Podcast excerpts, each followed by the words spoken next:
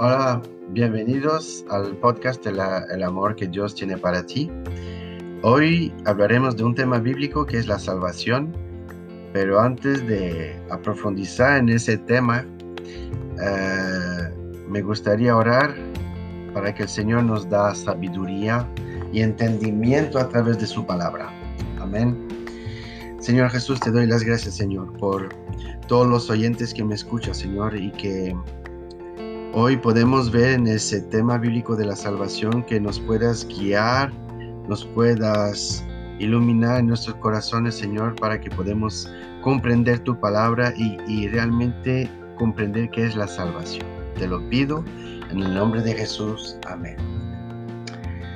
Salvación es un tema que está eh, en la uso la Biblia de la predicación de la versión Reina Valera 1960 y eh, el tema bíblico de Romanos capítulo 3 al versículo 23 es la salvación. Entonces vamos a ver cinco eh, cinco temas de la salvación. Entonces veremos esos cinco temas. Empezamos como es el primero, que es en Romanos capítulo 3 al versículo 23.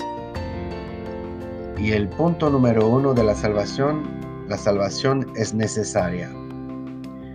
Por cuanto todos pecaron y están destituidos de la gloria de Dios. Ahí veimos, podemos ver que está marcado, todos pecaron, todos. Todos pecamos, nos rebelamos contra Dios, desobedecemos a Dios. Tenemos el segundo, que es la salvación es completa. No es una salvación a mitad ni a un cuarto, es completa. No precisamos hacer más nada porque es completa. Entonces, vamos en 2 de Corintios capítulo 5 al versículo 21. Al que no conoció pecado, por nosotros lo hizo pecado, para que nosotros fuésemos hechos justicia de Dios en él. Entonces, eso está claro que gracias al sacrificio, el plan de Dios Padre, que era de dar su Hijo y que Él muera a la cruz por poder salvar la humanidad para que a nuestro sitio y para amor a nosotros eh, hace que la salvación es completa, que el sacrificio de la cruz es completa. No hay que añadir ni quitar ni nada. Entonces la justicia de Dios es perfecta. Tercer punto, la salvación es gratuita podemos ver en Isaías 55 al versículo 1 y Efesios en capítulo 2 al versículo 8.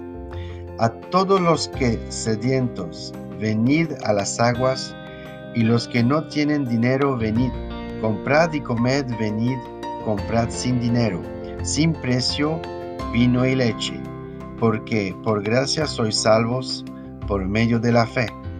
Y esto no de vosotros, pues el don de Dios. Ahí les he citado los dos versículos juntos, pero si miramos bien, que es interesante porque está hablando que a los que no tienen dinero, comprar, se puede comprar sin dinero.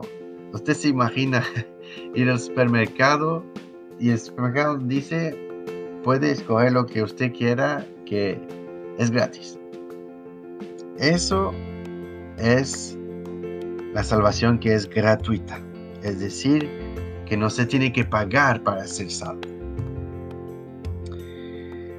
Y como estaba marcado en Efesios, somos salvos por medio de la fe.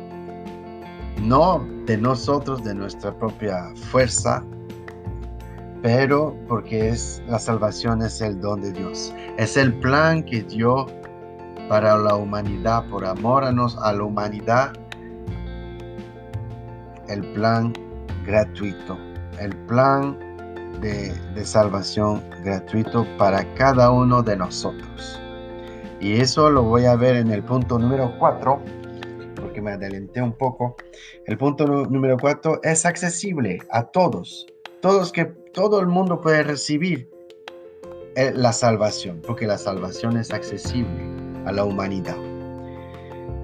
Podemos ver en Hechos capítulo 16 al versículo 31 y Juan capítulo 5 versículo 24.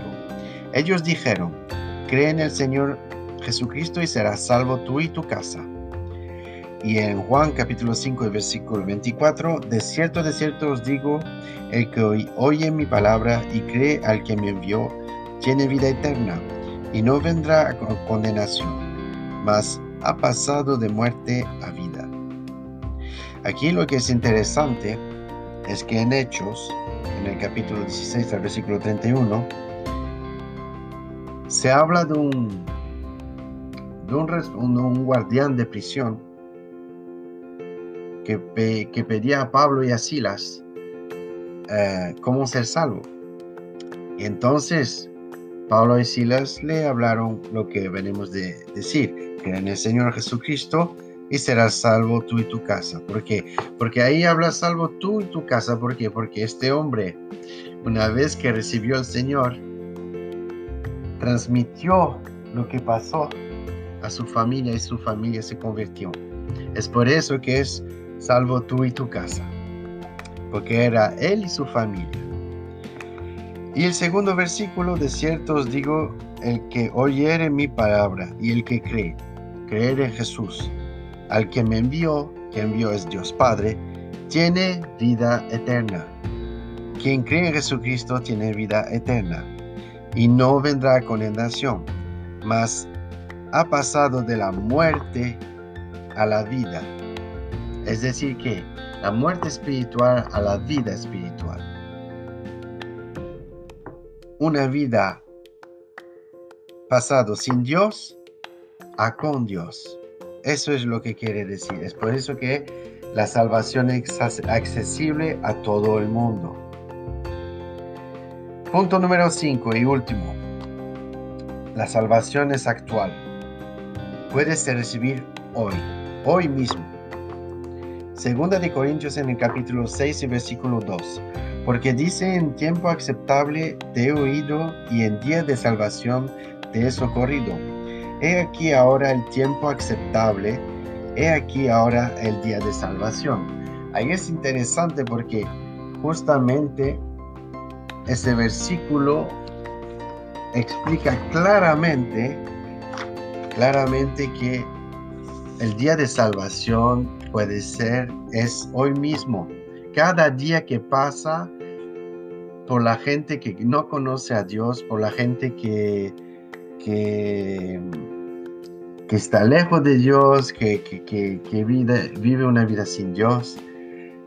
Eh, hoy es día de salvación. Es muy importante porque el día de salvación el Señor nos, nos da oportunidades para, para poder acercar de Él y perdonar, pedir perdón por nuestras culpas, nuestras faltas.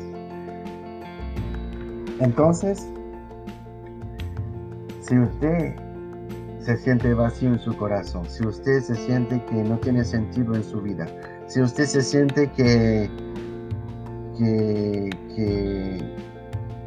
no vale nada, que se siente mal, que, tiene un vacío en su corazón, que, que, sabe que, tiene conciencia que ha pecado contra Dios, que ha cometido faltas contra usted mismo, contra sus eh, su prójimo, si usted se siente mal, se siente vacío, si no, usted no ve una, una visión, una vida, una vida mm, con gozo y alegría con el Señor.